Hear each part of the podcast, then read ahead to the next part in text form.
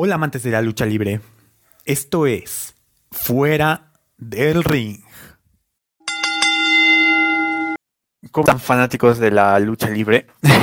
espero que muy bien, espero que les haya gustado nuestro episodio anterior eh, y también nuestros episodios anteriores, ¿por qué no decirlo? Sobre todo el episodio anterior que creo que ha sido eh, un buen tema, un tema polémico, gracias aquí a Sebastián. Bueno, eh, ¿qué tal Sebastián? ¿Cómo estás?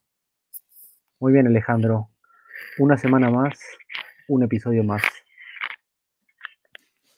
Claro, y bueno, este, eh, si bien la semana pasada les dijimos que posiblemente había la posibilidad de que hagamos una review de Helen Acel, pero viendo cómo se dieron las cosas, creo que es más, este, ¿cómo decirlo?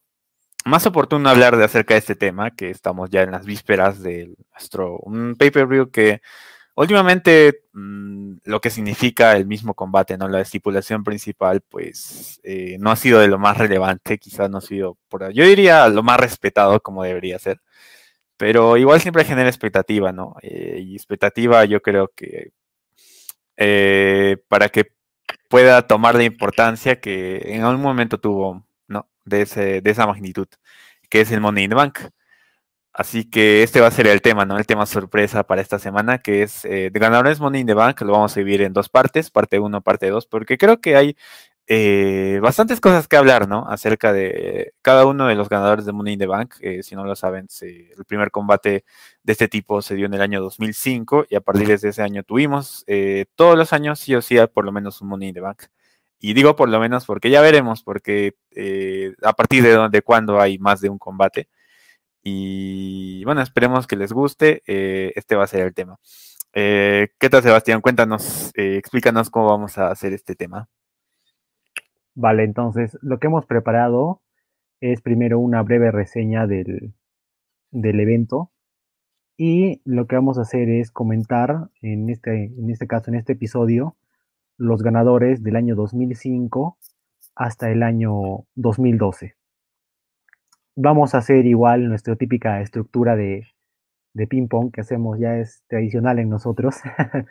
y eh, la idea es este, comentar el ganador de, aquel año y también complementarlo con algún comentario de nosotros y eso sería la eso sería más o menos el desarrollo.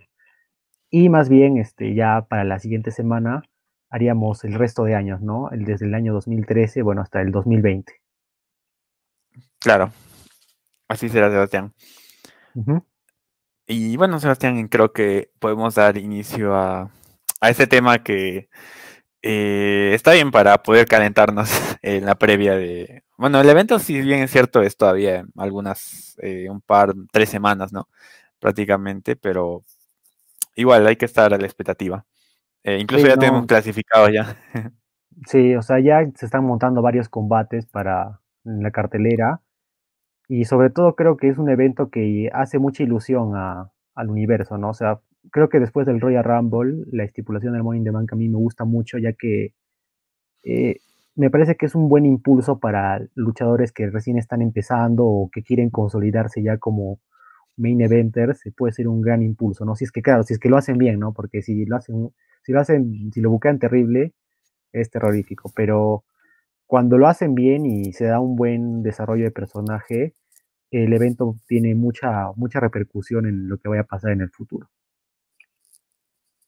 Claro. entonces em, comenzamos con primero con una breve reseña.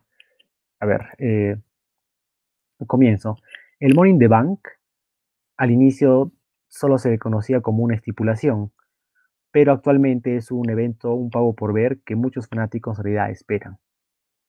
El origen de este importante concepto proviene en realidad de la idea de un luchador veterano en la empresa, como lo es Chris Jericho, quien le comunicó sus expectativas al señor Vince McMahon de crear un combate donde seis luchadores compiten en una lucha de escalera o un ladder match, una estipulación que en realidad ya se había realizado en anteriores oportunidades.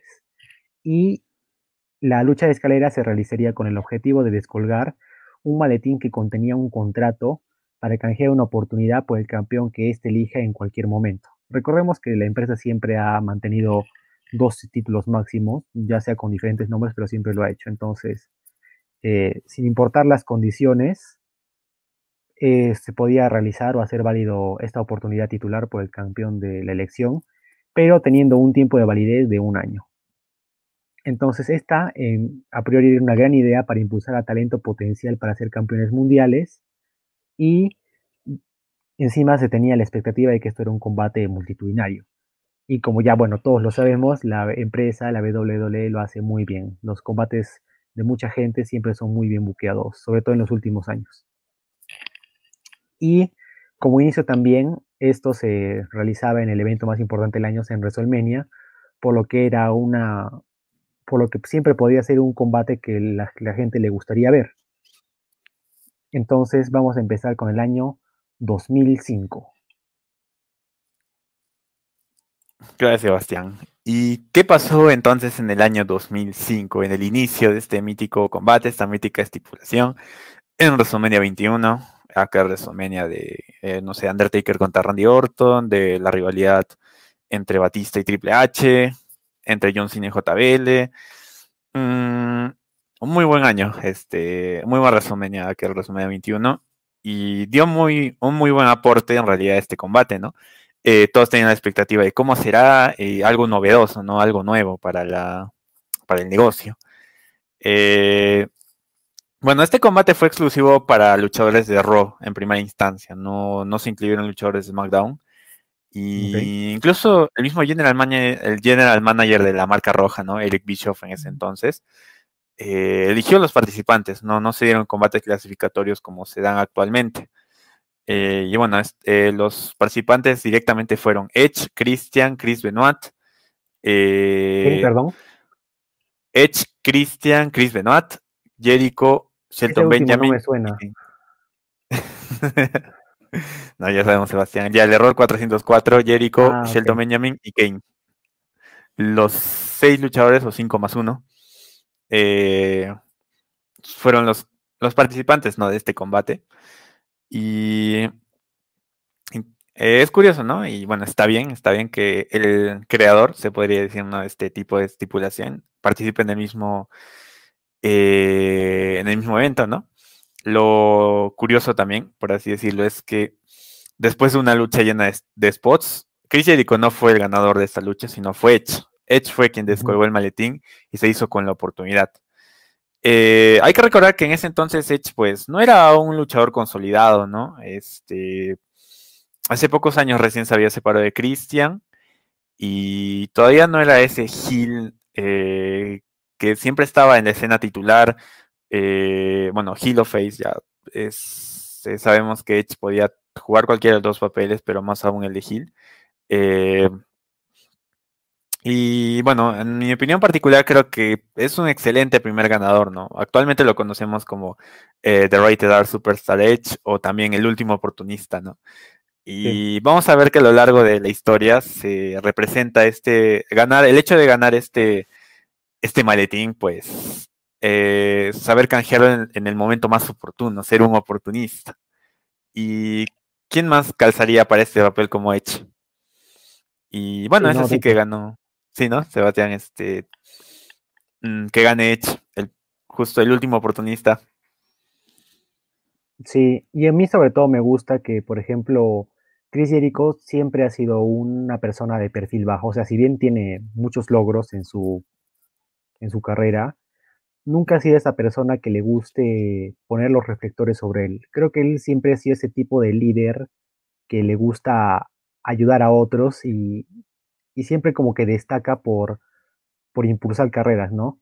Porque cualquiera, si es que crea una estipulación tan novedosa, pues se pone el ganador en la primera lucha, ¿no? Pero Jericho en realidad nunca ganaba el Money in the Bank y de repente es algo que nos debe, le debe a la fanaticada, pero, pero es, él siempre ha, ha, priorizado de repente hacer crecer una superestrella como era Edge en ese entonces y lo ha sabido hacer muy bien.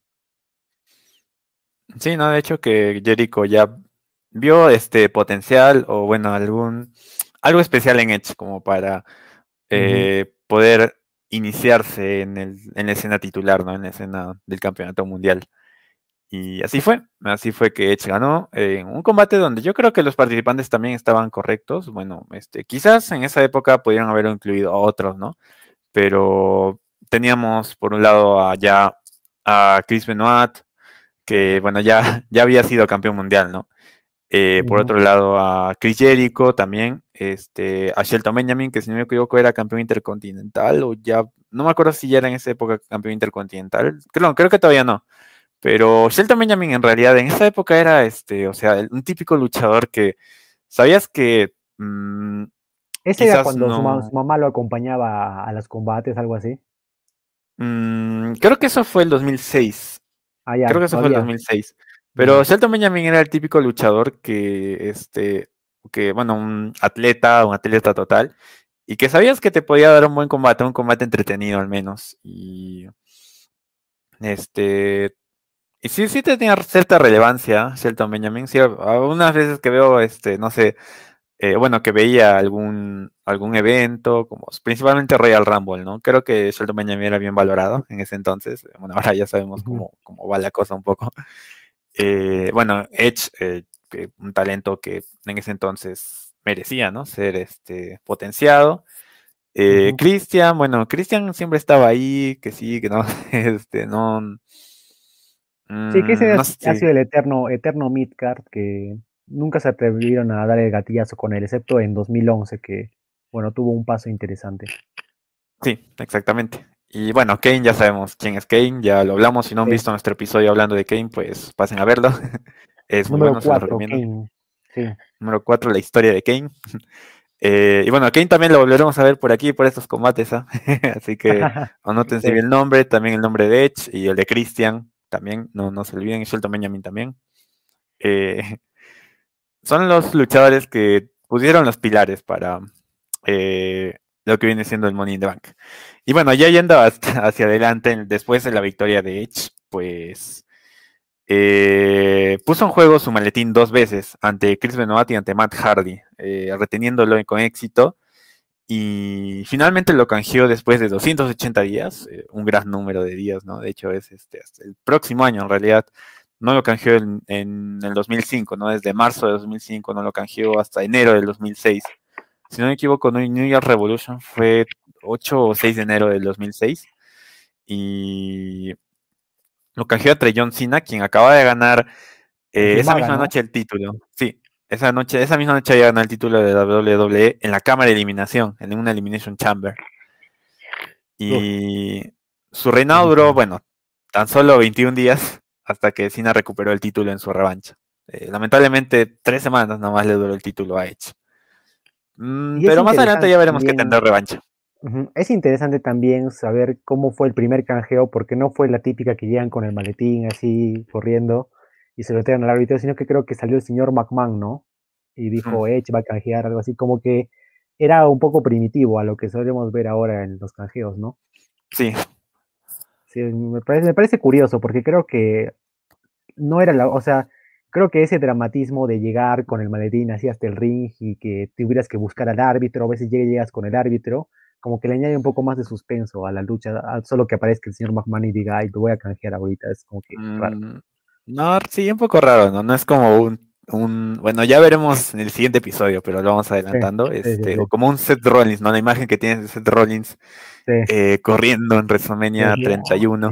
El meme, fue el meme. El meme, como el meme, ¿no? Tal cual, esa, creo que todos tenemos grabada esa imagen de Seth Rollins corriendo con el maletín. Sí. Y bueno, este, ya vemos también que, bueno, más allá de que el señor McMahon, de que Vince McMahon haya aparecido y diga hecho a canjear su título, eh, igual vemos que la primera, en la primera ocasión, pues lo canjearon mm, eh, de manera oportuna, ¿no? Este, Cena ya todo cansado, todo, ya sabemos todo lo, lo que significa una Elimination Chamber. Eh, justo recién acaba de ganar el título esa noche, pues ahí, ahí se da, en ese contexto se da el primer canje de toda la historia del Money in the Bank.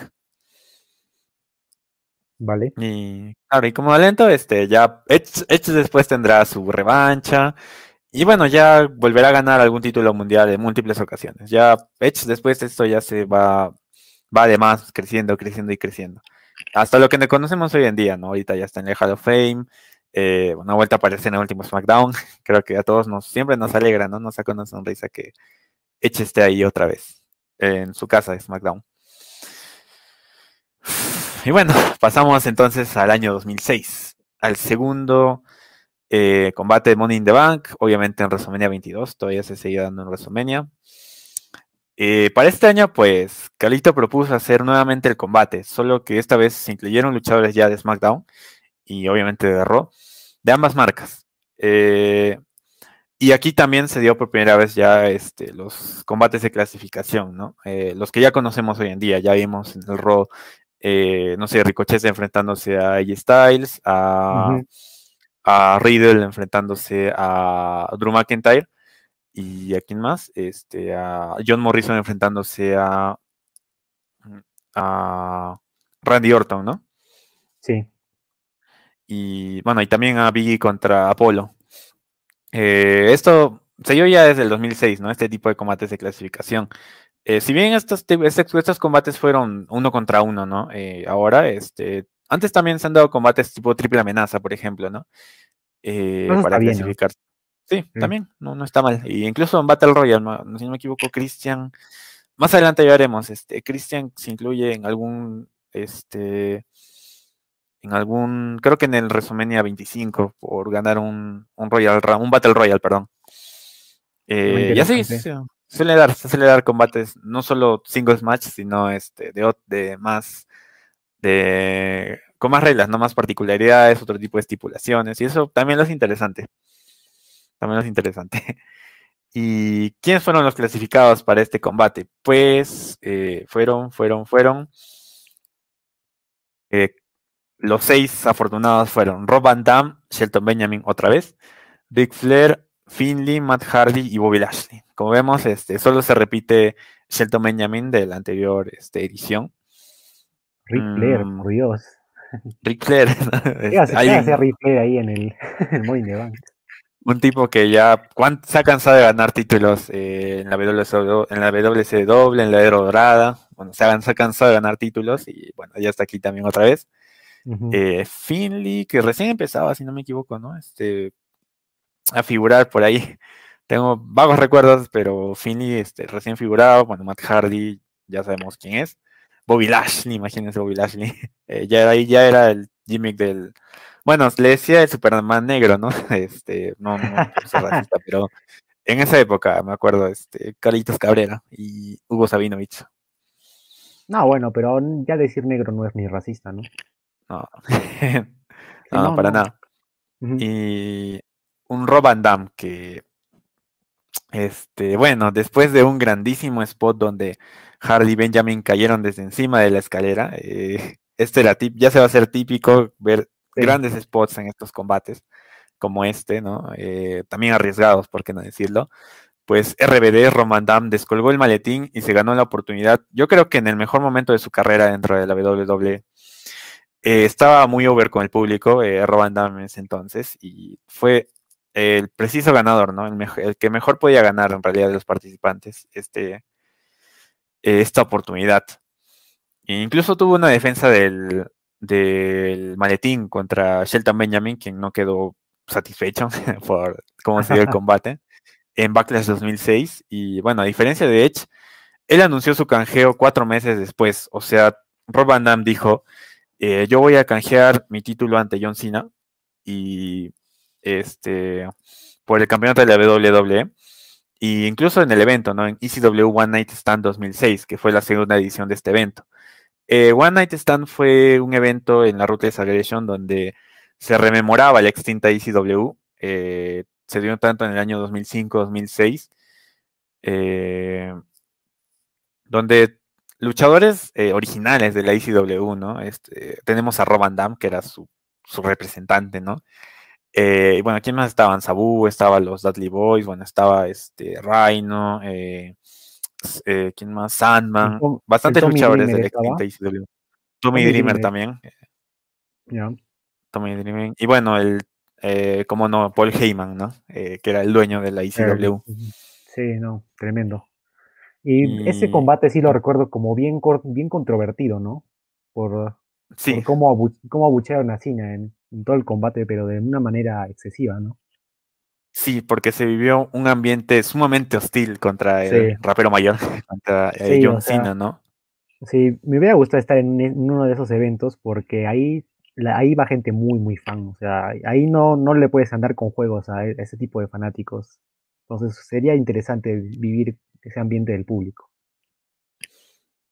Sí, la verdad que sí, este, ver cómo abuchean a John Cena, ¿no? Es increíble. Eh, y, o sea, no solo bucheos, era odio, literalmente. No, mm, incluso me acuerdo que había eh, carteles que decía si, si Cena gana, eh, if, bueno, en inglés, if we Cena, Cena wins, we deserve, algo así decía, ¿no? Sí, como que se iban a revelar, como que iban a hacer chongo afuera. Tipo cuando Alianza pierde un partido así. No, no, tampoco, no, no. más respeto, más respeto. No, pero, no, bueno, sí. pero, sí, pero, o sea, incluso creo que el conteo lo realizó el mismo Paul Heyman, ¿no? O me estoy confundiendo. Eh, sí, sí, sí, es porque, por cómo se dio el evento, o cómo, cómo, se, cómo se dio el mismo combate, porque eh, en ese mismo combate, incluso me acuerdo cuando Cena típicamente tiraba su polo, ¿no? Eh, se los estaba, se lo devolvían en todo momento. Sí, sí, sí, sí fue, fue espectacular eso, o sea, ver, o sea, ya solo si alguien tiene la network o puede conseguir este combate de alguna otra forma, véalo porque es un evento muy, muy interesante de, ver, ¿no? Sobre todo por lo que aporta el público, ¿no? Por eso es que en pandemia se ha sentido tanto que no haya gente. Por ese tipo de cosas, ¿no? Es que también nos gusta mucho el, hobby porque es espectacular esto. Espectacular. sí, y después un combate, creo que no ha sido, o sea, en cuanto a términos luchísticos, no ha sido quizás el mejor del mundo. Eh, el árbitro quedó noqueado en algún momento y Edge interfiere. Edge interfiere este, a favor de, bueno, no tanto a favor de Rob Van sino este, simplemente por, porque estaba en su feudo con John Cena. Eh, no, siguen muy lejos, ¿no? El año pasado ya lo habíamos contado de que eh, John Cena, eh, bueno, Edge primero el, como de la oportunidad, le gana Cena en New Year's Revolution y tres semanas después John Cena le gana y el título otra vez. Eh, bueno, este, esta rivalidad ya venía pues de tiempo, ¿no? Y Edge es así que interfiere y como no había árbitro, entra Paul Heyman y él mismo hace el conteo para que finalmente este, Rob Van se corone en el momento perfecto, en el evento perfecto. Sí, en su noche, ¿no? En su noche Porque y era ante, sus, ante su gente. Main event de ECW One Night Stand. Sí. Main event de ECW One Night Stand. Eh, finalizando, ¿no? Con la victoria de Roman Dam, ganando el título mundial, el campeonato de la WWE. Y,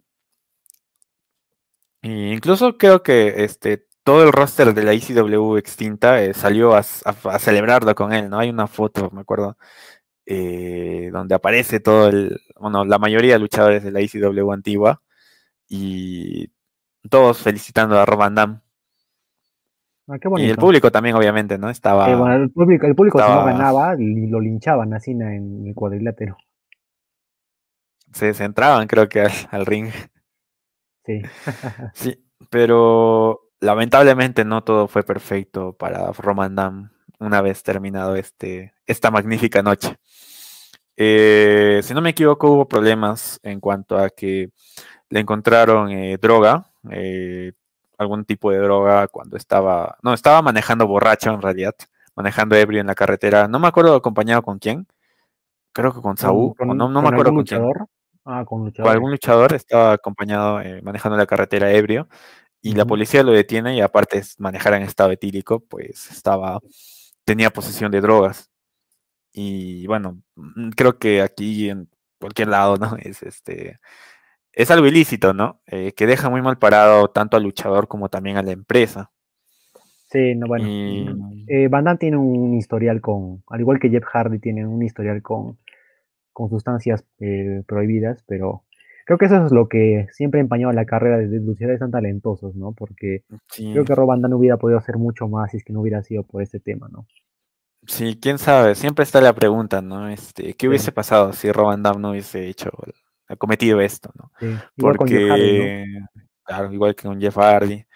Y es así, ¿no? Este, que eh, eh, lamentablemente, pues, después de esto, perdió su título eh, en una triple amenaza versus Edge y John Cena, bueno, donde Edge salió como vencedor. Y a partir de ahí es, eh, o sea, ya perdió su push, no, no volvió a recuperarse de eso, no volvió a ser campeón mundial, no volvió a tener tanto, tanto apoyo, tanta, tanta oportunidad como en ese entonces.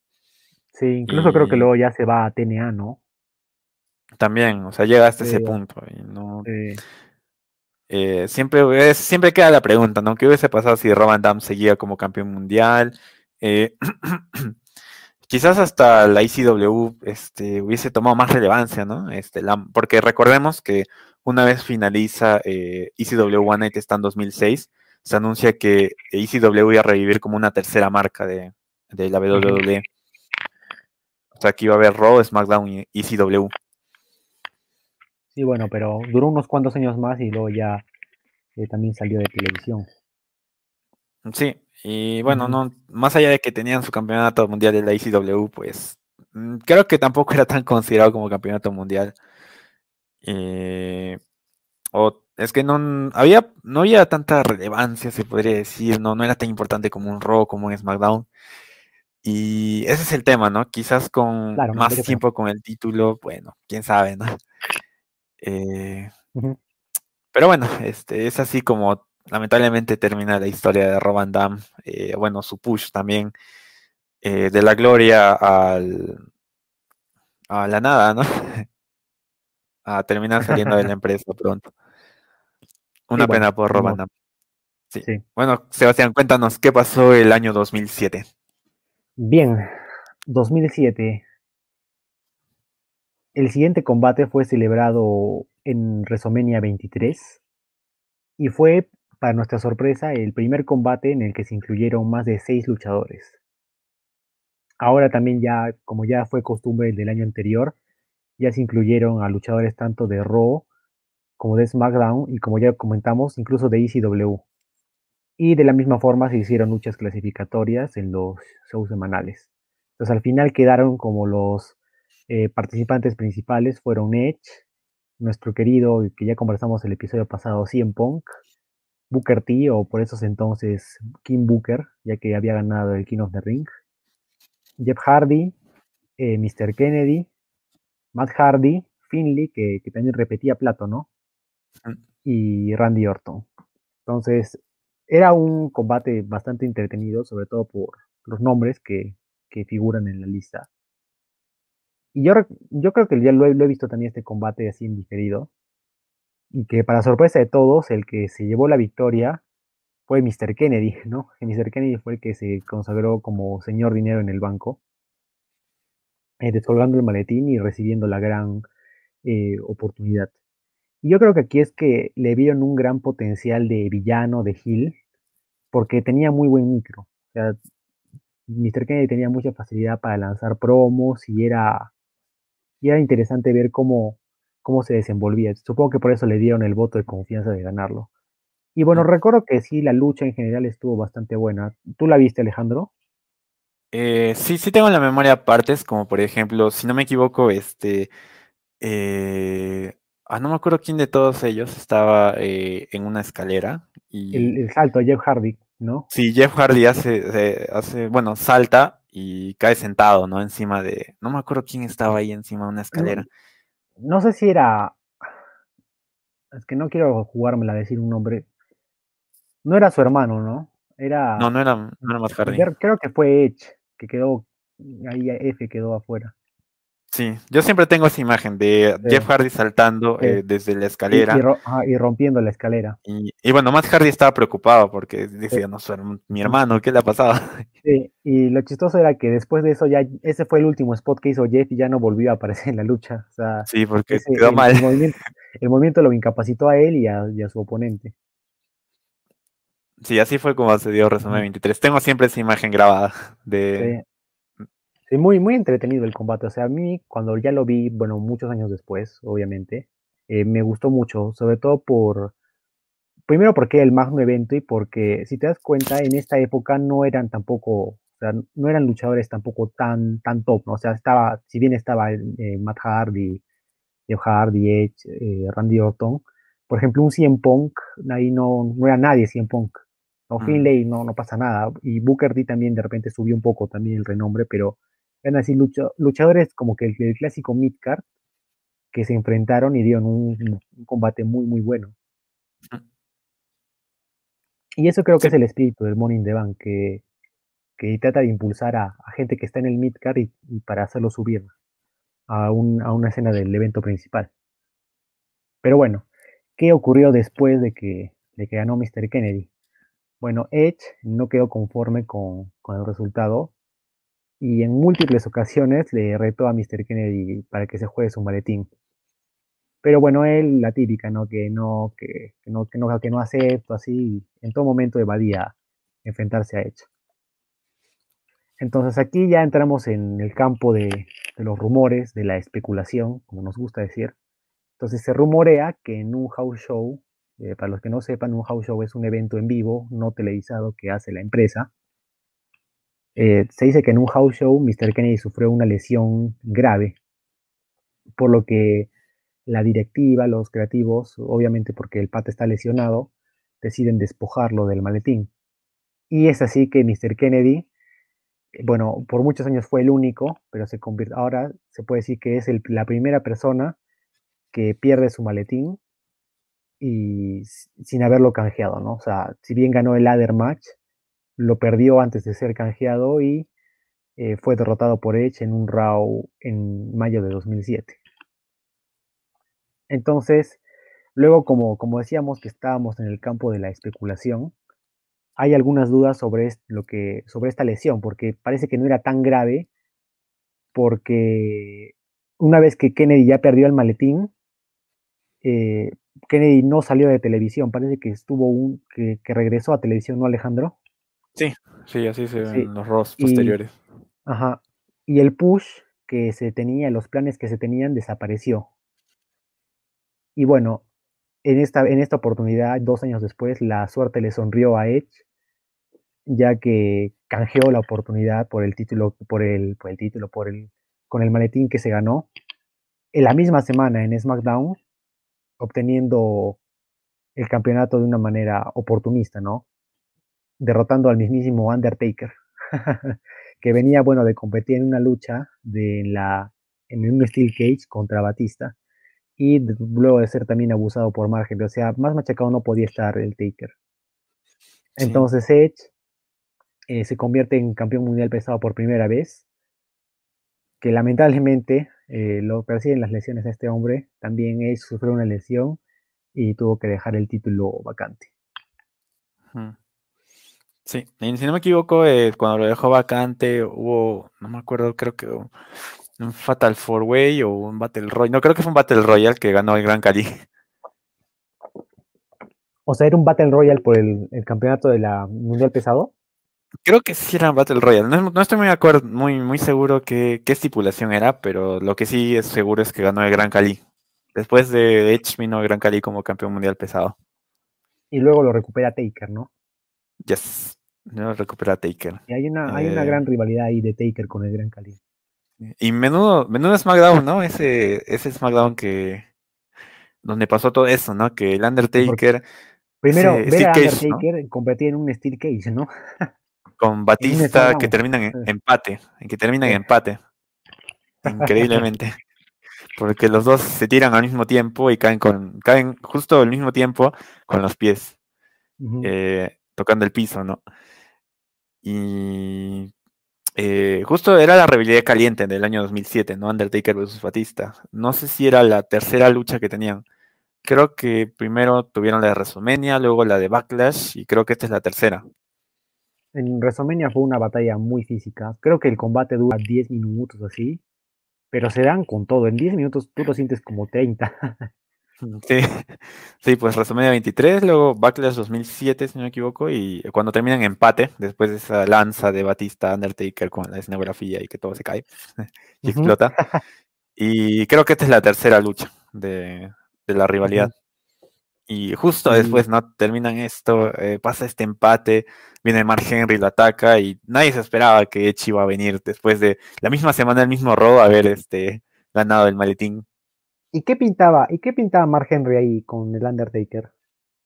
Hmm, eso sí, no, no lo tengo muy en la memoria. ¿Por qué Mark Henry quiere atacar a Undertaker? No sé, Mark Henry sí, porque Eh, ¿qué, tiene que, o sea, me suena bien todo, y, pero menos el Mark Henry que de la nada lo ataca.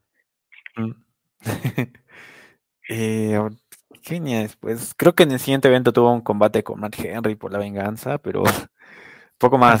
Eh, creo que era como una manera de seguir de justificar más, ¿no? Que Edge Claro pueda, que en Edge se claro. convierta ahí. cuidar la credibilidad de Taker, ¿no? Aunque bueno, Mm, para este punto, 2007, yo creo que Taker no podía estar más cuidado, ¿no? Porque venía de ganar el Rumble. Mm, no sé, ¿ah? Bueno. Y ganar, ganarle a o ganarle o retener. No me acuerdo si rete- retuvo o le ganó a Batista. No, le ganó a Batista, pues, el título. ganó, ganó el título, ¿eh? Porque WrestleMania venía, 23. Taker, ajá, Taker venía de ganar el Rumble. Bien, Claro. y, mm, esto fue 2007. Edge tiene su revancha merecida. Eh, lo sentimos por Mr. Kennedy porque, bueno, nunca se conoció tampoco el potencial que pudo llegar a tener, pero, pero ahí está. Bien, vamos a seguir. Y ahora viene unos dos años un tanto interesantes, ¿no? Vamos primero con el año 2008. Ya estamos en el siguiente WrestleMania. Estamos en WrestleMania número 24. Y va a tener una estructura, la lucha del, por el the Bank, muy similar a la del año pasado. Teniendo ocho luchadores y los cuales se fueron clasificando mediante eh, combates eh, en los shows semanales. Entonces, primero se tenían los siguientes participantes: Mr. Kennedy, Shelton Benjamin, Chris Jericho, Carlito, MVP, CM Punk, John Morrison y Jeff Hardy. Pero bueno, Jeff Hardy ya lo conocemos. Eh, Jeff Hardy falló el test. eh, regularmente se hacen test antidrogas, entonces fue suspendido, es lo que tiene que ser. Por lo que eh, no se decidió reemplazar a Jeff Hardy, sino que únicamente se, se dieron con estos siete. ¿No? Siete luchadores en WrestleMania 24. Y bien, este combate en particular fue. destacó mucho por los spots que nos brindó. Eh, recuerdo mucho cuando Benjamin cae por encima de la escalera desde lo alto. Y bueno, Sí. después de esto, CM Punk consigue descolgar el maletín eh, para ganar la lucha. No, Sí. no sé si es que, a ver, tú Alejandro, que tienes un poco más de, de conocimiento de esta, de, este- de esta parte de la historia de la empresa. Acá Punk, ¿qué credibilidad tenía cuando ganó el, el maletín por primera vez? Mm, Si no me equivoco, CM Punk ya había sido campeón de la ICW. Pero Eh, solo y eso. solo eso, no, no había llegado todavía No. a, a más allá. Eh, justo en Royal Rumble de, de ese año, si no me equivoco, este, bueno, perdió contra Chavo Guerrero el título de la ICW, pero ya había sido antes, del 2007, ya había sido campeón de la ICW. Y si no, creo que en el draft, creo que recién en el draft posterior a este, a WrestleMania, eh, es transferido a SmackDown. Claro. Y Sí, si porque acá ya este fue. el- Sí. Mm. Más o menos tengo esa memoria de eso. Ya. O sí, sea, y- o sea, era como que un top en ECW, pero no había labrado su camino en el roster principal, ¿no? Por así No, decirlo. pero ya, ya había hecho su camino en, en ECW. Me acuerdo que he visto por ahí algún momento en el que CM Punk hablaba de cómo fue su inicio, porque él inició en ECW, en la marca de. de, Claro, o sea, él, él, yo recuerdo mucho en Ring of Honor, ¿no? Donde incluso ahí se enfrentó a Daniel Bryan y luego ya pasó a ECW. ICW. Sí, Y al solo que, inicio. no, sí, solo que no recordaba bien cómo, en, qué estado estaba en esta parte de su carrera. Sí, solo. Sí, o sea, bueno, solo eso, pero me acuerdo claro que también que cuando entró, en, digamos, en Royal Rumble 2008, tanto eh, los comentarios en español como en inglés, porque vi ese Royal Rumble en ambos idiomas, eh, sí destacaban, Ujú. ¿no? Eh, uy, qué sorpresa, CM Punk está aquí, bueno, este, eh, veremos qué pasa, ¿no? O sea, ya había cierta expectativa, ya generaba cierta Claro, o expectativa. sea, claro, me imagino, o sea, trato de compararlo con lo que se vive ahora, tipo como que un, a ver, como que un Adam Cole gane el in the Bank, algo así.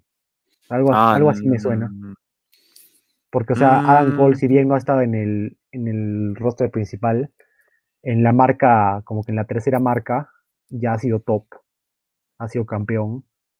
Y es como que gana el Money in the Bank, entonces es como que medio sorpresita, pero como que está bien porque es buen luchador, ¿no? Claro. Mm, la verdad que yo creo que cuando suben luchadores de NXT, digamos, cuando luchadores de NXT eh, son transferidos a Raw, SmackDown, genera más expectativa que en ese entonces cuando luchadores de DCW eran transferidos a otros. No, no, es, tan lo mismo. o sea, como que, o sea, NXT es mejor. sí, yo diría eso, yo diría eso, que NXT es más llamativo. Más llamativo. es que como no, no, me, no he conocido tanto, como que de esta, como que de los 2000, o sea, conozco la historia así en general, no he visto tampoco tantos combates, entonces no, no quiero hablar tanto. Sí. Este, no, sí, algo así es, yo diría eso, este, que si bien pasa algo, podría pasar algo similar, bueno, eh, ECW no está, no era tan relevante como es NXT hoy en día. Ok, buenísimo. Y entonces, ¿qué pasaría con CM Punk? Eh, lo usó dos meses después, eh, perdón, pocos meses después, en un episodio de Raw. Y irónicamente, no para él, sino para Edge, Edge había conseguido recuperar el campeonato pesado, pero un Batista furioso, energúmeno, lo atacó esa, esa noche de Raw, por lo que Punk aprovechó el momento y canjeó su maletín, ¿no? Se convirtió en campeón mundial pesado esa noche. Qué ironía para Edge. Y en realidad ese reinado que tuvo, tuvo defensas más o menos interesantes ante JBL y el mismo Batista, pero llegó el momento del evento Unforgiven del, del año 2008, donde fue atacado por Legacy. Ya sabemos ese gran stable Legacy, conformado por Randy Orton, Cody Rhodes y Ted DiBiase Jr. Y bueno, debido a este ataque fue despojado de su título al no poder competir en el Championship Scramble Match de aquella noche. Que en ese momento, bueno, Chris Jericho se coronó como el nuevo campeón mundial pesado o a un Championship Scramble. Esto es una estipulación que muy pocas veces hemos visto, ¿no? Sí, muy pocas veces ha visto un Championship Scramble. Y si no me equivoco, ese año 2008, Chris Jericho también gana a su vez el campeonato de la WWE, ¿no? Se convierte. Eh... No estoy seguro, no, quiero hablar mucho, pero. Sí, me, parece que sí. Así fue este. El año 2008 fue el año de Chris Jericho, eh, también en la empresa. Y bueno, de este combate también me acuerdo, Sebastián, o sea, lo que mencionabas, ¿no? Cuando CM Punk cae desde la de perdón, cuando Shelton Benjamin caen desde la cima, pues la cara de, o sea, quienes lo votaron desde la cima de la escalera hacia otra escalera que estaba abajo, fue este MVP John Morrison. Y sus expresiones, las expresiones de sus caras, puff, estaban eh, atónitos. ¿qué, ¿Qué hemos hecho? Creo que decían. Y también me acuerdo del spot de, John Morrison eh, tirándose, haciendo un backflip con una escalera chiquita y cayendo en todo el pelotón. Buenísimo. Sí, sí, Buenísimo. O sea, acá como que sí ya se demostraba que el combate era esperado por, sobre todo por lo que se veía, ¿no? Y luego por lo que representaba, ¿no? Porque ya se empezaban a hacer, al menos ya para este punto de la historia, ya se empezaban a hacer muy vistosos los canjeos uno ya se podía esperar que en cualquier momento, si el campeón se descuidaba, podía perder su campeonato. Sí, sí, y así es cuando se coronó CM Punk en una muy buena lucha.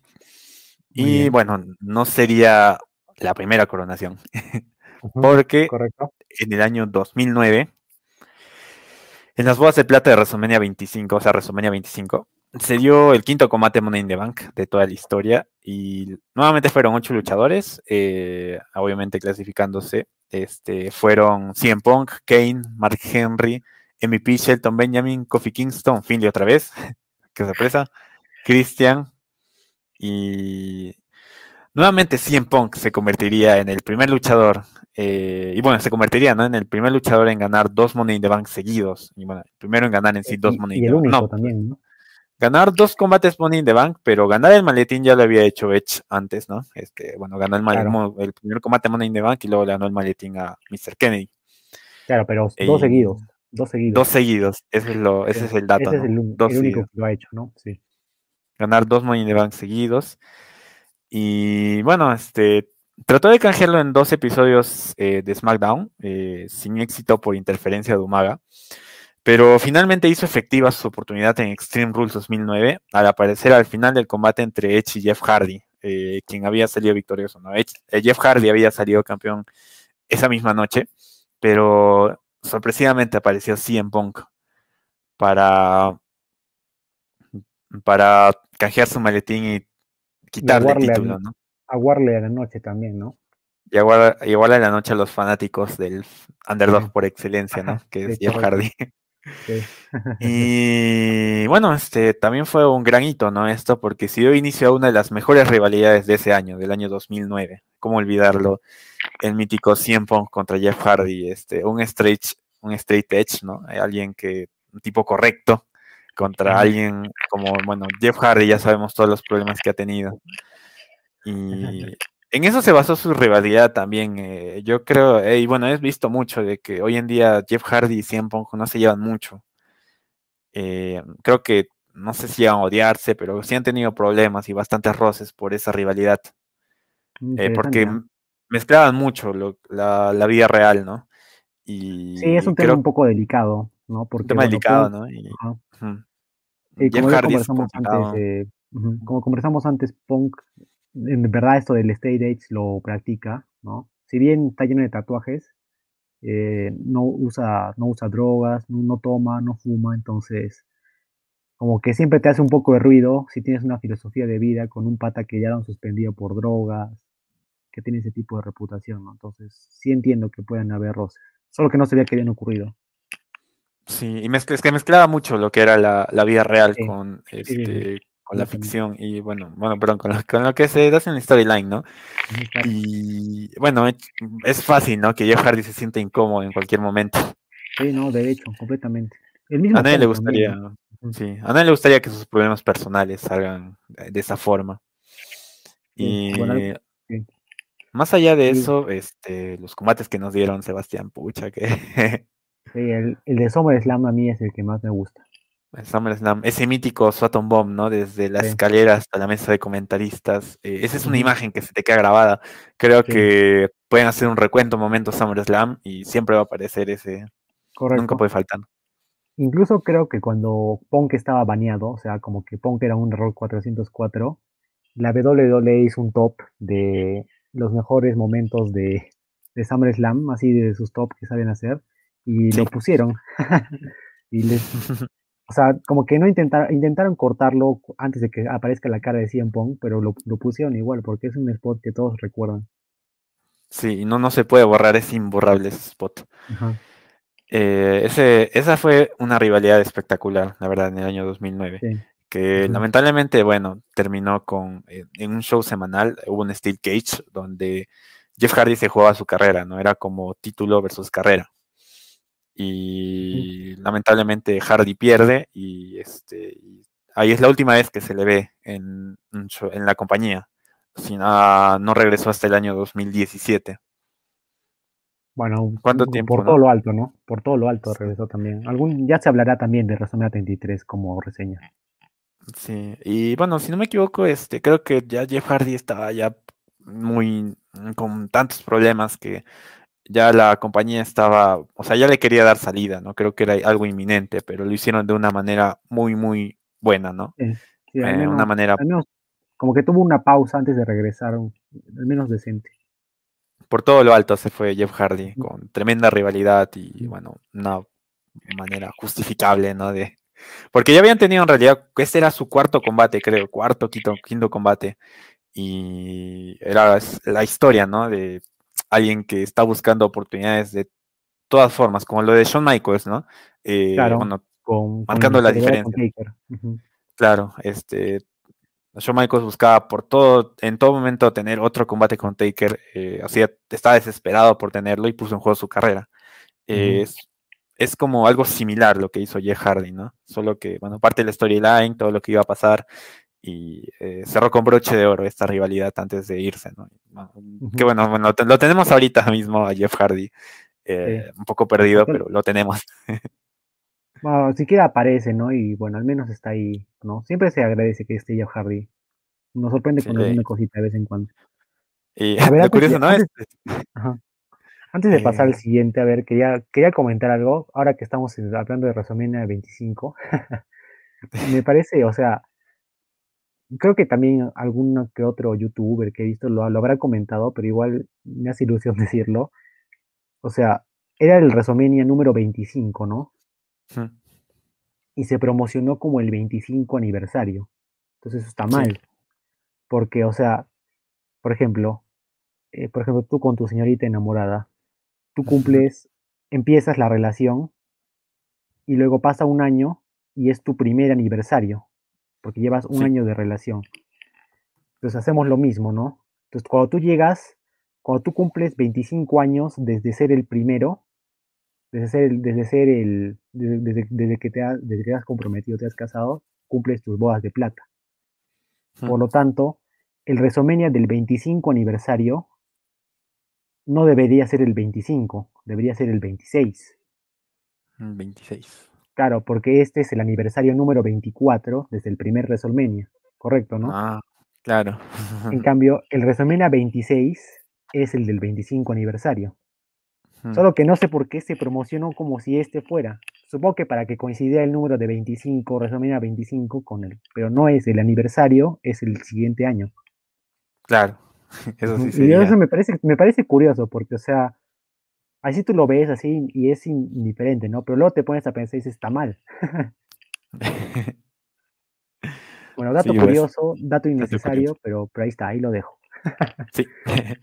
y ya por último, finalizando este, este año, pues, eh, ¿cómo perdió CM Punk el título? Pues eh, lo perdió ante The Undertaker en Hell in a Cell del mismo año. Este, una vez terminó la rivalidad con Jeff Hardy, eh, Undertaker se cobró, bueno, este, regresó, eh, se podría decir que se cobró revancha, ¿no? Este, si no me equivoco, de... del año, desde, desde Gran Cali, ¿cómo perdió el título? No recuerdo.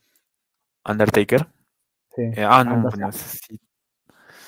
Uy, Sí, bueno, pero para este punto es como un John Cena, o sea, si Cena aparece y quiere una oportunidad titular, se la dan. Y yo creo que Taker ya estaba en ese punto de su carrera, así que da igual. Sí, y claro, y bueno, este, um, como qué manera igual de finalizar su combate con un Hell in a Cell ante The Undertaker es un sueño, más allá de que pierdas es un sueño. Sí, pero igual creo que, o sea, al menos esa rivalidad con Taker no me gustó, porque Punk se le vio muy cobarde, o sea, muy cobarde. si bien ya era cobarde su personaje, por lo menos era un cobarde que, que te guerreaba, por, como ocurrió con Jeff Hardy, pero en cambio con Taker, por ejemplo, recuerdo que en ese evento que hicieron de Breaking Point, hubo como que una traición al estilo de Montreal, con, porque se metió Teodoro ah, Claro, claro. Y luego se poste y luego por eso es que Taker tiene una revancha de ese evento y recién lo gana en el Hell la serie creo que es un Hell in que dura nueve minutos, 10 minutos, porque solo es Taker masacrando a Pong con las rejas, ni siquiera hay un spot así bueno y le gana. Entonces como que como que no hace, o sea, el fin del Cardinal Pong, pese a que fue contra un gran nombre como Undertaker, fue, fue terrible. O sea, no, no me gustó porque se le hizo ver muy débil. Sí, no, no fue. Lamentablemente no, no, no cumplió, creo que, las expectativas de muchos fanáticos. Sí, porque, o sea, creo que Pong pudo haberle dado mucha más guerra. Por eso es que no sé hasta qué punto, ya, ya lo vimos incluso con el anterior ganador, se le, a Taker siempre se le ha protegido, creo que excesivamente. Cuando los momentos donde tenía que perder combates, que no sea resumida por obvias razones, eran estos y no, incluso ahí se le llegó a cuidar excesivamente. Sí, pues es un tema también para, queda siempre para hablar, ¿no? sí, correcto, podemos hablar aquí todo el día de eso. pero mejor creo que pasamos al año 2010, que es un año muy, muy particular para... Hay, han pasado tantas cosas el año 2010 con el Money in the Bank que es bueno mencionarlo, es bueno destacarlo, porque en primer lugar eh, se celebraría el último combate Money in the Bank en un WrestleMania, en WrestleMania 26 fue el último combate. Y también por única vez con 10 participantes, con esa cantidad de participantes, eh, bueno, por combates clasificatorios. Eh, y no solo eso, sino que en febrero ya de ese año, este, ya se sabía que iba a haber un pay-per-view denominado Money in the Bank, con el mismo combate, que iba a tener dos, luchas, este, dos luchas Money in the Bank, una para eh, Raw y otra solo para SmackDown. Y lo que se quedó es que el de Raw obviamente solo podía retar al campeón mundial de Raw y el de SmackDown solo el campeón mundial de SmackDown. Eh, y bueno, cada uno igual iba a tener combates clasificatorios, en algunos casos, y eh, era algo bueno, ¿no? O sea, iba a haber entonces tres luchas de tres luchas Money in the Bank ese año. Vamos por partes entonces. Para WrestleMania 26, eh, que fue eh, WrestleMania 26, bueno, se dio en marzo, ¿no? Este, bueno, inicios de abril, finales de marzo. Y Money in the Bank 2000, 2010 se dio por junio o julio de ese año. O sea, se dio después. Entonces, este vendría a ser el primer combate Money in the Bank del año. Eh, se clasificaron Christian, Dolph Ziggler, Kane, Shelton Benjamin otra vez. este, Christian otra vez, bueno, Jack Swagger, MVP, Matt Hardy, Evan Bourne, que hacía su debut, Drew McIntyre también hacía su debut, y bueno, Kofi Kingston. Eh, en uno de los mejores WrestleMania de la historia, porque ya sabemos que cómo fue WrestleMania 26. Eh, concuerdo. Este, este combate también fue uno de los más destacados. Y finalmente salió vencedor sorpresivamente Jack Swagger. Jack Swagger salió ganador. Eh, yo creo que este, para todos los que hemos jugado resumen, perdón, SmackDown Raw 2011, tenemos esa imagen clarita, ¿no? De mientras esperamos nuestro combate que cargue. Eh, Jack Swagger descuelga el maletín. sí. sí, espectacular eh, eso. No, algo poco esperado, pero bueno, es de eso que trata el in the Bank. Sí, y Jack Swagger ganó el Money in the Bank con más, con más gente eh, alguna vez vida. Y... ¿Este es el, este es el de más que más gente ha tenido? Sí, de 10 personas, 10 personas en el mismo combate. Ok. y bueno, creo que también este, bastante equilibrado, ¿no? Este, tenemos a Kane por un lado, que ya fue campeón mundial.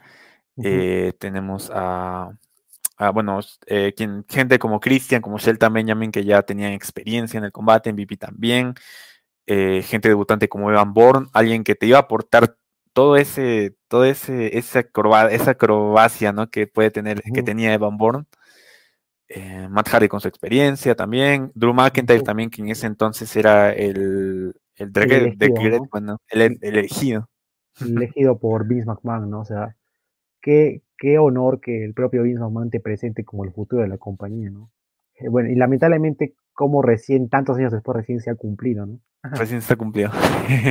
pero bueno, en esa época tenía ese personaje que, bueno, ni fu ni fa. Sí, bastante equilibrado. Y yo creo que, Sebastián, si en ese, en ese año 2010, eh, cuando estábamos chiquitos, me decías, ¿quién crees que va a ganar este combate? Eh, bueno, yo te hubiese dicho... Eh, hmm, Kane. Kane por las risas. No, así que Kane te hubiese dicho quizá, porque de lo que más conozco, ¿no? Pero el último que te hubiese dicho es Jack Swagger. Sí, no.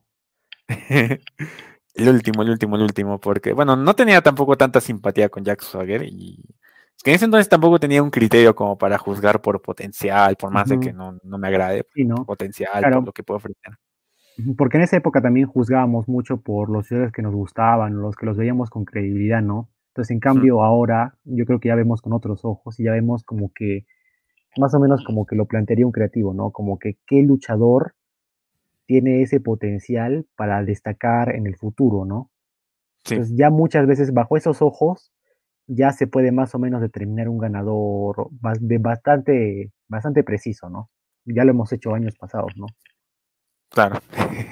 Sí, bueno, en, estos años, bueno, no, éramos también muy, muy nuevos. Sí, pues así es así que este Jack Swagger, continuando, hace su gana este el primer Money in the Bank del año 2010 y lo hizo efectivo pocas semanas después en un SmackDown, donde Edge atacó al campeón mundial de ese entonces, Chris Jericho. Eh, recordemos que Edge y Chris Jericho ya tenía, estaban en plena rivalidad, ¿no? Incluso habían luchado en, en WrestleMania 26. Sí, y Chris Jericho derrotó a Edge, e incluso, y bueno, Edge había sido ganador del Royal Rumble. Eh, curioso, ¿no? todo eso. Así que era normal que Edge ataque a Chris Jericho. Y bueno, Jack Swagger después de un bombazo Swagger. ese eh, remate es más falso. se coronó campeón mundial pesado por primera vez y durante los meses siguientes retuvo exitosamente ante luchadores de gran talla, ¿no? Como puede ser Jericho, Edge, eh, Big Show o Randy Orton.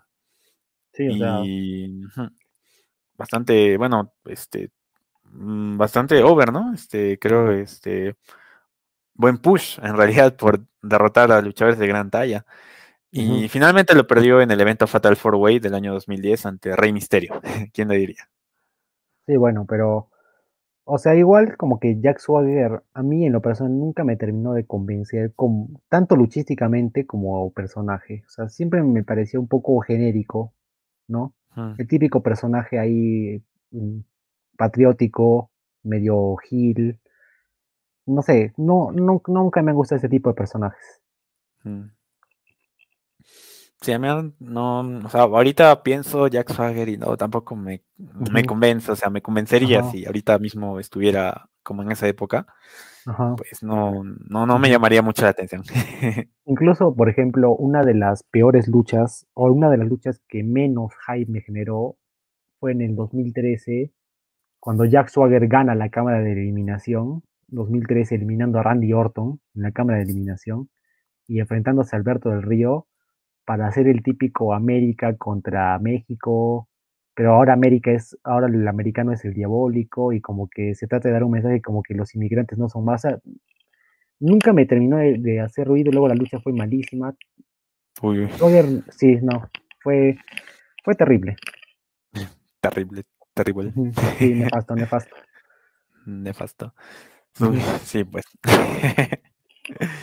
Ay, es así como se dio, ¿no? ya, Este, cuanto a Jack claro. Sí. Y ahora ya vamos entonces al mismo pay-per-view.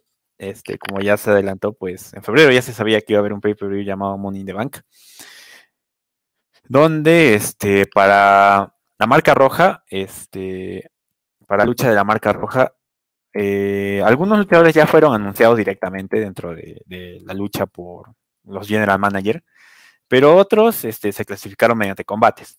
Y es así que el, el Money in the Bank de la marca roja estuvo compuesto por eh, Randy Orton, The Miz, R-Truth, eh, que fue cambiado por Mark Henry debido a una lesión. Eh, Chris Jericho, Evan Bourne, Ted DiBiase, John Morrison y Edge. Y en el de la marca azul, eh, pues eh, entraron Matt Hardy, Kane, Cody Rhodes, Christian, Kofi Kingston, Big Show, Drew McIntyre y Dolph Ziggler. Para el caso de la marca roja, ¿qué pasó? Pues de mí salió vencedor en la lucha después de empujar la escalera donde estaba Randy Orton y canjeó el maletín en noviembre del mismo año ante Orton en un Raw, después de que la víbora defendiera exitosamente el campeonato de la WWE ante Wade Barrett. Y no lo perdería hasta Extreme Rules 2011 ante Cena en un Steel Cage match, que también estuvo John Morrison, si no me equivoco. Uh -huh. eh, claro, o sea, en, recordemos que en WrestleMania 27 eh, The Miz retiene. Porque el evento principal de WrestleMania. En el main event por, por interferencia de la roca. Sí, no, demórate un poquito, ¿no? De Miz ganar el main event. En el main event. Main event de WrestleMania 27. sí, eh, bueno, este, The Miz no. Buen tiempo, este, en realidad tuvo el título también. eh, porque recordemos. No, primero, Denise es el, la primera persona que era campeona y gana el maletín. Que era campeona. Eh, o sea, ¿te refieres a campeón midcard? Porque Demis era campeón, campeón de Estados Unidos, ¿no? Y gana claro. el maletín. ¿Es claro. la primera no, vez sí. que ocurre? Mm, me, atrevería a decir, me, atrevería a decir, que sí. Pues, digamos, en 2009 o 2008, eh, Punk no era campeón, por ejemplo, nada. Uh -huh. Jack Swagger tampoco. Eh, Creo que nunca, porque. 2007, pues. Eh, no, creo que es la primera vez, ¿no? Sí, porque me parece raro porque, o sea, normalmente ponen al campeón intercontinental o, o, Estados Unidos, pero nunca lo hacen ganar porque ya tienen el título, ¿no? Sí. interesante. Sí, pues, entonces interesante, ¿no? Y es así que, bueno, este, Demis canjea, tiene un buen tiempo y, bueno, finalmente lo pierde el siguiente año en Extreme Rules. Uh -huh. Y para el caso de SmackDown, eh, el vencedor fue Kane. Salió vencedor después de un increíble chokeslam hacia McIntyre en una escalera. Lo canjeó eh, ante esa misma noche, ante Rey Misterio, esa misma noche, ¿no? Es eh, también Primera otra cosa curiosa del año 2010. Primera vez que ocurre. Primera vez que ocurre eso en el año 2010, ¿no? Este, que alguien canjee en la misma noche.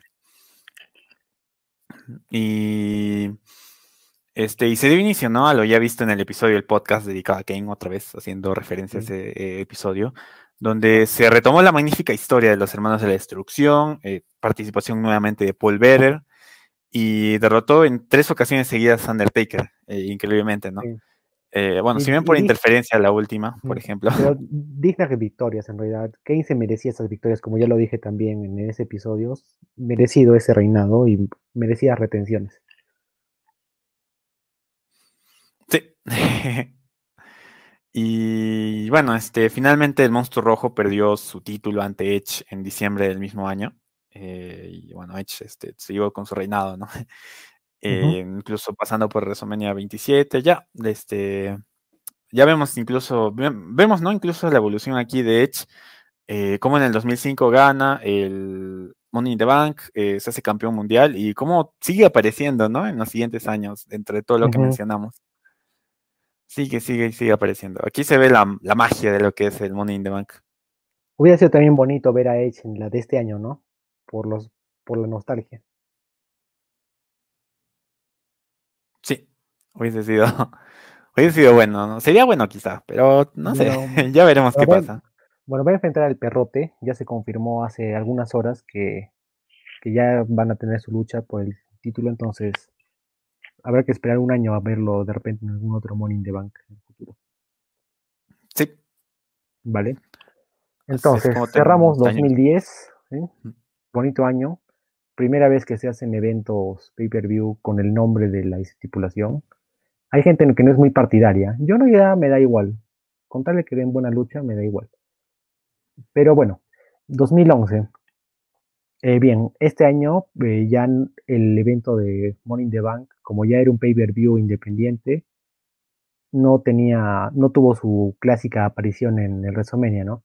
De repente eso es lo que le podemos echar en falta, ¿no, Alejandro? Que siempre Sí. falta ahí un Money in the Bank, hay una luchita de escaleras, nunca cae mal en WrestleMania, ¿no? por ejemplo, hubiese venido bien para WrestleMania 32. No, en WrestleMania ya subo por el Intercontinental, creo. Ah, el Intercontinental. Sí, la única buena lucha, Claro, claro. la de, lo, de lo único mejor que hubo en esa lucha fue eso. Pero, o sea, como que incluso, mira, siempre en WrestleMania se echa en falta una lucha de escalera por lo que ha representado el in the Bank, ¿no? Y aunque sea ahora lo harán por el Intercontinental o por el de parejas, pero siempre la gente espera, ¿no? Con ansias que, que se saquen las escaleras en el magno evento. Sí. Bien. Exactamente. Ujú. Bien. Entonces, 2011, bueno, ya no tenemos en WrestleMania, pero ya tenemos el evento de junio de in the Bank. Igual que en el año pasado, eran dos combates por el maletín, todos masculinos más bien. Y uno era para el campeonato mundial pesado en SmackDown y uno por el campeonato de la WWE en Raw. Entonces, en la marca azul tenemos los siguientes participantes. Heath Slater, Justin Gable, Wade Barrett, Sheamus, Cody Rhodes, Sin Cara y Kane. Y bueno, cómo no recordar, en este, yo clarito, siempre que ponen, incluso siempre que ponen Money in the Bank, bueno, no sé si es que ahora recientemente, pero siempre que ponían Money in the Bank, por aquellos años, siempre ponían el típico spot de Kane eh, atra- atravesando a, perdón, de Sheamus, haciéndole eh, un, un bombazo, me parece, ¿no? Sí. a Sin Cara. Un bombazo Sin Cara atravesando la escalera. y bueno, en esa lucha, fue en esa lucha que la que se dio, Sheamus atravesó a Sin Cara en una escalera y Sin Cara terminó convulsionando y teniendo que ser escoltado en una camilla. No sé si es que esto fue, esto fue kayfabe, ¿no? Para solo ser ver imponente, ¿no? Para hacer, o sea, sí, como para impactar. Ah. Sí. Y bueno, eh, al final, bueno, bueno, Sheamus no ganó el combate, sino que fue eh, mi querido eh, único e inigualable Daniel Bryan, que se hizo con el maletín. que bueno, tendría, en realidad reci- permanecería con el maletín unos cuantos meses y recién obtendría su gran momento a final de año, ¿no? En el evento TLC, donde canjeó su, donde canjeó el maletín ante, ante Big Show, ¿no? Que acababa de coronarse como, como campeón mundial pesado y fue atacado por Mark Henry, que estaba un poco mosqueado por, por haber perdido. y yo recuerdo claramente en ese canjeo que, que va y lo primero que hace es ir a restregárselo a Michael Cole en la cara. No sé por qué, pero me parece, me parece chistoso que ocurriera eso. Y bueno, obviamente aquí el Money in the Bank es creo que un punto de inflexión en la carrera de Daniel Bryan, ¿no? Porque después de esto, eh, bueno, ya lo, ya lo conversamos alguna vez, Daniel Bryan, luego en 2012, una gran parte del año va a ser main eventer, ya sea defendiendo su campeonato mundial pesado o eh, siendo el principal contendor por el campeonato de WWE, ¿no? Ante 100 Pong. Entonces, este maletín, creo que este es uno de los casos que podemos decir que es un ejemplo de que de que la carrera de luchador ha cambiado, ¿no? Porque Brian pasó de ser un mid-card a transformarse periódicamente, orgánicamente, como tiene que ser en un main eventer. Mm. Bien. Entonces, eh, bueno, también eh, cabe destacar que de repente, no lo mencioné, que, Brian anteriormente también había canjeado exitosamente el maletín, pero por alguna razón, eh, Teodoro Long invalidó la lucha, ¿no? Creo que es la primera vez también que se hace esto, ¿no? Sí. O sea, no obviamente, ajá, que dice que invalida la lucha porque Mark Henry era incapaz de defender el título, pero o sea, ese es el chiste del Money in the Bank, ¿no? no o sea, el chiste es usarlo cuando mejor te parezca, aunque el pat esté lesionado. Pero bueno, o sea, creo que es la primera vez y menos mal que esto no se ha vuelto a hacer. Menos mal que esto nunca más se ha vuelto a hacer porque hubiera, hubiera sido asqueroso, ¿no? El chiste del Money de Bank es este, ¿no? Que en el momento que menos te lo esperes te ataquen. Y bueno, afortunadamente Brian no perdió el maletín y bueno, lo canjeó luego exitosamente. Bien, vamos a ver ahora la, la marca roja. Los luchadores que compitieron fueron el señor Alberto del Río, Jack Swagger, Demis repitiendo plato, Artruth, el discípulo, ex discípulo de, Miss Alex Riley, eh, Evan Bourne, Kofi Kingston y Rey Misterio. ¿no? Bastante acrobático, podría decirse este lado de, del, espectáculo, ¿no? Muchos luchadores ágiles. Bien, entonces tuvimos aquí a como vencedor. A ver dónde lo tengo. Ya. Tuvimos como vencedor a Alberto del Río, que bueno, lo tuvo eh, intentó canjear ante CM Punk. Bueno, esto ya lo conversamos también un poquito la semana pasada, que Vince McMahon desesperadamente intenta llamar a Alberto para que canjee el maletín ante CM Punk la misma noche, pero Punk eh, termina haciéndose con la victoria y se va con el, con el título en mano. Y eh, luego, Del Río obtendría su victoria en el evento de SummerSlam, cuando de la nada Kevin Nash atacó a CM Punk que acaba de ganar y Del Río se convertiría en campeón. Entonces, eso también creo que es un punto de inflexión para Del Río, que si bien ya había ganado el Royal Rumble ese año, el Royal Rumble más grande hasta ese, hasta ese entonces, creo que no había tenido un gran paso porque había perdido contra Edge y no se, no se le hallaba, ¿no, Alejandro? Sí, no, no se le hallaba. Sí, entonces el Morning the Bank le permitió tener su primer reinado como campeón mundial y bueno, las defensas se, se pudo enfrentar incluso ante John Cena, eh, el mismo CM Pong, ¿no? O sea, tuvo defensas interesantes. Y bueno, eh, perdió el campeonato un mes después en, ante Night of Champions, pero luego ya iba a entrar con rivalidades y luego posteriormente le iba a recuperar el título. Entonces, también creo que este año fue muy particular al impulsar a dos talentos que tenía la empresa en ese entonces. Mm. Sí, buenos ganadores y bueno, este creo que eh, se pudieron coronar bien y no, bueno, este tuvieron su título, su momento, nadie les quita eso. Tú le tenías un, odio especial a Del Río, ¿no? A Del Río, sí. o sea, no, me gustaba mucho, este, la verdad, su personaje, pero hoy día, hoy en día sí reconozco que, o sea, el tema de las llaves, cómo, cómo las aplicaba, ¿no? Por lo menos técnica sí tenía, sí tenía Alberto del Río. tenía, mucho talento, tenía mucho talento, y lamentablemente se decidió prescindir de sus servicios, pero creo que incluso hoy en día Del Río encajaría muy bien en el roster. Sí, habría espacio para él. Sí, ok. Y bien, vamos con el último año que vamos a tratar en este episodio. Ya también vamos cerrando. Vamos con el año 2012. Y bueno, mismo formato que los dos últimos años. Y tendríamos primero en el opener de esa noche la lucha por el, por el maletín de SmackDown, donde se incluyó eh, a las siguientes personas. Eh, Ziggler, Damien Sandow debutando, Cody Rhodes, eh, Lord Tensai, o bueno, en esa época ya Tensai, Sin Cara, Tyson Kidd, Santino Marella y Christian. Acá cabe también resaltar de que ya esta división de marcas no era tan resaltante, o sea, ahí ya creo que era una época donde los luchadores de SmackDown aparecían en Raw, porque Raw se llamaba Raw Super Show, y en SmackDown solo aparecían los de SmackDown. Entonces, como que Raw tenía mucha importancia y SmackDown estaba como que degradado. Entonces, aquí, como que ya daba igual quién era de Raw y quién era de SmackDown. Solo que esta lucha solo te, solo te valía para el campeonato pesado. El colorcito nomás era lo, único que, preservaba eh, la, la estipulación. Bien.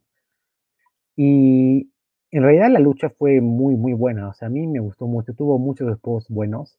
Sobre todo porque creo que complementaron mucho a los Powerhouse, que bueno, ahí ya Tensai. Y aparecieron mucho los acrobáticos. También Santino. Santino no se nos notó tanto como un payaso, sino también como un verdadero campeón de Estados Unidos ahí haciendo sus llaves. Sin cara siempre con el botch, bueno, lo único negro, pero, pero muy interesante, ¿no? Sobre todo que aquí estaban los dos campeones de, de aquel momento, ¿no? Cristian y Santino. ¿A ti qué, qué tal? ¿Qué, te pareció esta lucha, Alejandro? Eh, muy, muy buena en realidad. Este, tengo, bueno, tenía, tengo el video y en su momento lo veía repetidas ocasiones y nunca me he cansado de ver este combate. Eh, los spots increíbles, o sea, eh, como digamos, tensa y bota a Dolph Ziggler, me acuerdo, contra la silla de los comentaristas. Sí. Como si fuera un muñeco, ¿no? Sí, y sí, es que Sealer también es un especialista en vender los movimientos, en hacer su selling, es espectacular, sí. Sí, yo siempre recuerdo con mucho cariño esta lucha, principalmente porque fue el primer Morning the Bank que vi en vivo. Entonces siempre recuerdo con mucho cariño eh, los luchadores. Y luego viéndola después, eh, después, después de muchos años, me parece que la vi el año pasado en la pandemia. Eh, la vi y dije, wow, esto está bastante bien. O sea, yo normalmente me imagino 2002 y veo como que no es un año que tuvo mucha calidad en el ring, pero esta lucha lo, tuvo bastante, o sea, me gustó mucho los spots que dieron. Sí, este, y creo que era buen momento para también Dolph Ziggler, ¿no? Este, por ahí sí, ya sí, Y Dolph Ziggler, justo ganador, justo ganador Dolph y súper contento con el resultado. Este es creo que de los mejores eh, combates de Money in the Bank que ha habido. No sé, ¿podrías saber, concuerdas conmigo o de repente estoy exagerando un poquito? Mm, no, yo creo que sí. yo creo que sí. Este, además que tú ves luchadores y dices, bueno, no está mal, pero creo que han dado más de lo, de, de lo que podía las expectativas generar, ¿no? Sí, aparte como que había un poco de Loy, que por ejemplo era un Tyson Kidd, un Sandow, un Sin Cara, y también un poco de la experiencia ¿no? que tenían con Cristian, con Tensa, y entonces ahí como que se complementaban bastante bien. Y muy entretenido el combate y merecido ganador. Y bien, pero este no fue el main event, que pudo haberlo sido, pero no lo fue.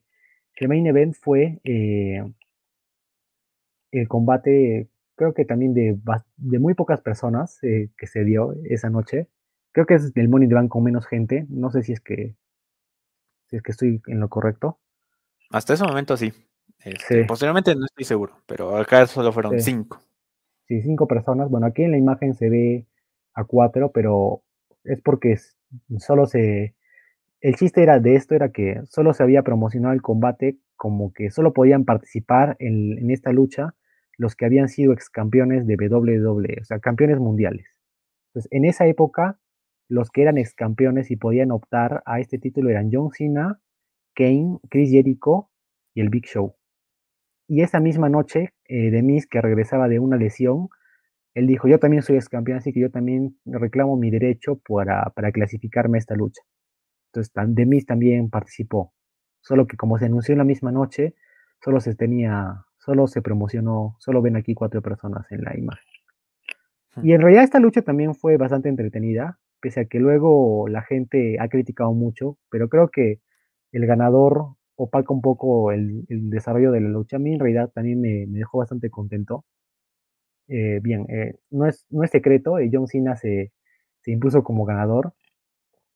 También aquí hay, podríamos entrar en el terreno de la especulación, pero también se rumorea de que no estaba planeado que John Cena ganara el Money in the Bank. O sea, eso es lo, los rumores, ¿no? No es nada oficial pero ahí circulan las malas lenguas, ahí el, mercado negro, dicen que, que John no debió ganarlo, el, el, maletín. porque supuestamente este debía ser el momento en el que Jericho se coronara como ganador del Morning the Bank, ¿no? Como es su estipulación, este iba a ser el año en el que Jericho obtendría finalmente el maletín. Pero eh, en los instantes finales de la lucha, eh, Big Show sacó una escalera gigante, o sea, una escalera como que reforzada, así dorada, y estaban peleando John Cena con Big Show.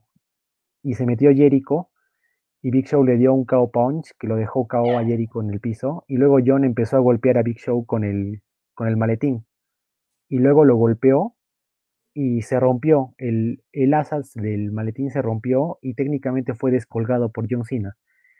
Y, y, o sea, y tú ves la lucha y parece como que en realidad John lo ha hecho, o sea, no lo ha hecho a propósito, o sea, lo ha hecho como que por, por hacer el spot y se le ha roto.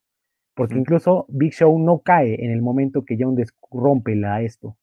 John lo golpea unos cuantos momentos más y se da cuenta que sonó la campana y que gana. Y incluso se ve sorprendido. Entonces, creo que será uno de los grandes misterios es que esto fue planeado para que se diera de esa forma o en verdad esto fue un error y por eso es que se decidió luego que John perdería el maletín, ¿no?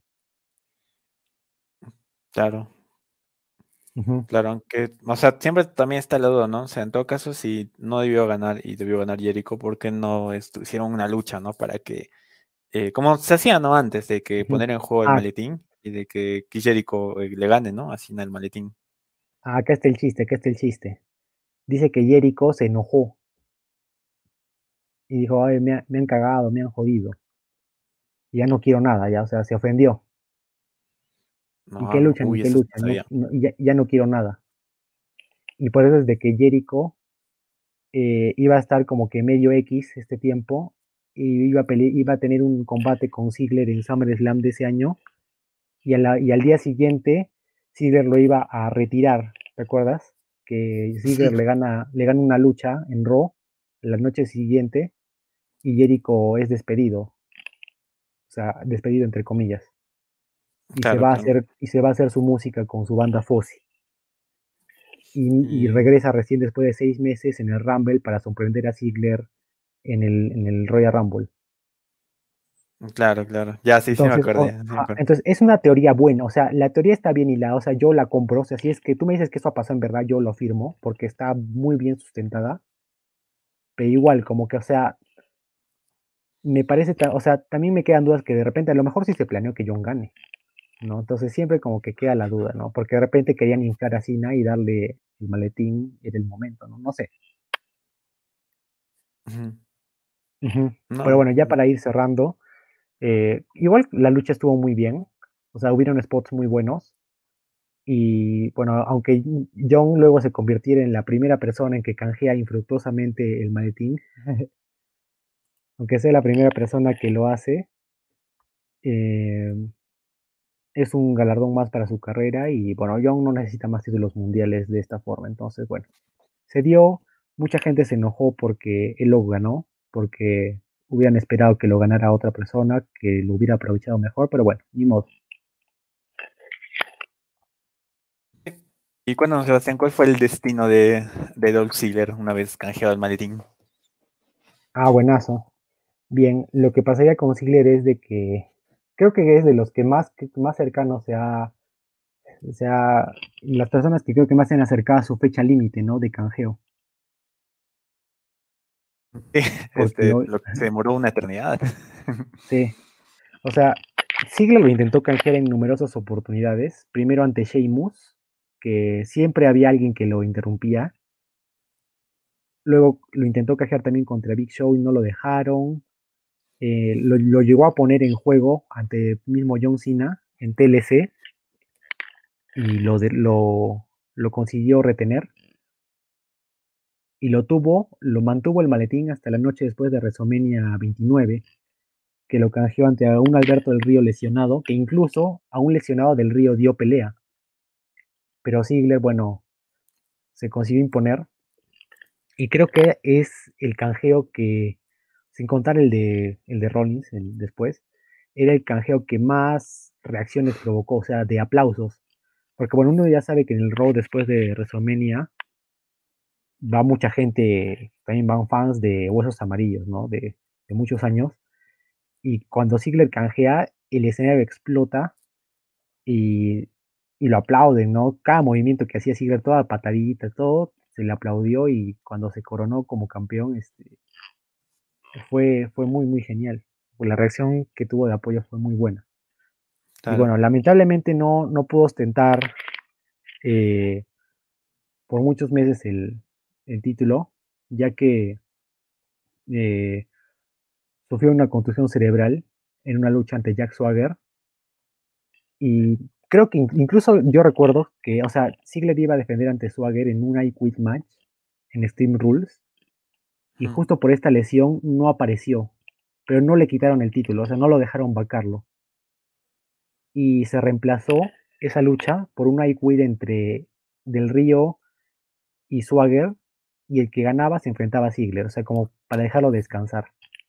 Y luego recién, eh, ya en el evento Payback, me parece que fue, a ver. Mm, sí, en Payback es que Del Río, bueno, hace su cambio a Hill y literalmente destroza a Ziggler. O sea, Ziggler no le puede hacer nada y le gana el título de manera muy agresiva. Del Río se vuelve ahí Hill y Ziggler pierde su campeonato porque también no estaba en condiciones de, defenderlo. Sí. Bueno, ah, sí.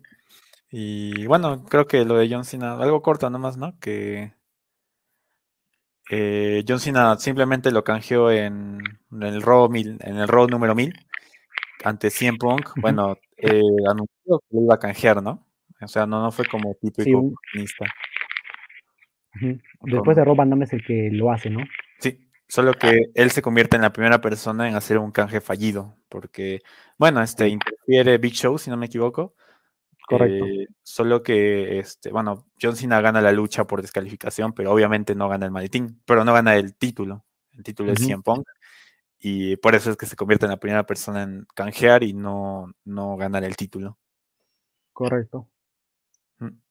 Y en realidad creo que, o sea, también el reinado, este, en este estamos en la época que Punk tenía su reinado largo, entonces una de las grandes incógnitas que se planteó era, o sea, una de las grandes hipótesis que se planteaba era que si Punk iba a tener un reinado tan largo, ¿cómo iba a ser para sobrevivir al, ganador del Morning the Bank, ¿no? Porque de todas maneras iba a tener que pasar por algún que otro canjeo, ¿no? Sí. Entonces, cuando ganó el título, se salvó porque Del Río ya no era Mr. Money the Bank, ya se había canjeado, entonces tenía una holgura hasta junio, ¿no? Pero Luego, cuando Cena gana, ya todos se asustaron de que Punk podía perder el campeonato y se iba a acabar su reinado de ya casi un año. Entonces, de repente también fue una buena decisión que, el maletín fuera cobrado infructuosamente para inflar también así en Punk. También puede ser. Vale. Y bueno, chicos, ya estaríamos cerrando este, esta primera parte de comentando los, los ganadores del Money in the Bank. No sé si Alejandro, tú tienes que decir algo más ahí, aprovechar de comentar algo. No, que este ha sido un buen repaso de en una primera instancia de los ganadores, ¿no? Cómo ha sido, eh, cómo ha sido su destino también posterior al, al Money in the Bank, después de ganarlo. Eh, en algunos casos gloria, como he hecho, en algunos casos, bueno, este, un mal destino como Mr. Kennedy.